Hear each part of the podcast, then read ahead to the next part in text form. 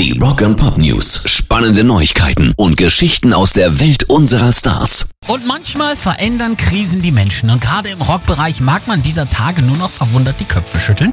Denn plötzlich werden die, die früher die größten Störenfriede, Zerstörer, Demoralisierer und Bösewichter waren, plötzlich zu Mahnern im Kampf gegen die Pandemie. Gene Simmons und Axel Rose ausgerechnet sorgen für Recht und Ordnung. Wer hätte das je für möglich gehalten?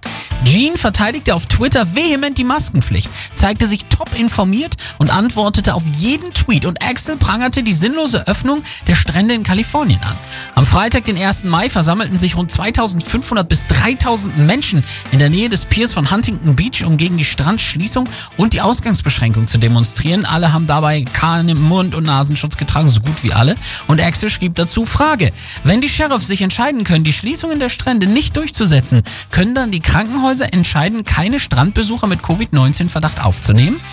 Ah, recht hat er. Es geschehen noch Zeichen und Wunder, denn jedem Schlechten liegt dann doch mit etwas Glück auch was Gutes. Rock and Pop News. Dave Grohl hat auf seinem Instagram-Kanal Dave's True Stories eine neue Geschichte veröffentlicht.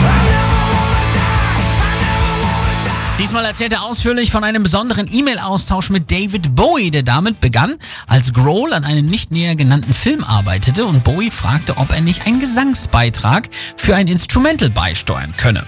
Grohl bekam dann auch eine Antwort und zwar, lieber David, nein, mit Liebe, David. Ausführlich beschreibt er dann aber seine Emotionen auf diese Antwort, die sich aber zu einer sehr unterhaltsamen und versöhnlichen Konversation entwickelte. Die ganze Geschichte gibt's dann etwas leserlicher aufbereitet auf Instagram unter Dave's True Stories. Pairs Rock and Pop News.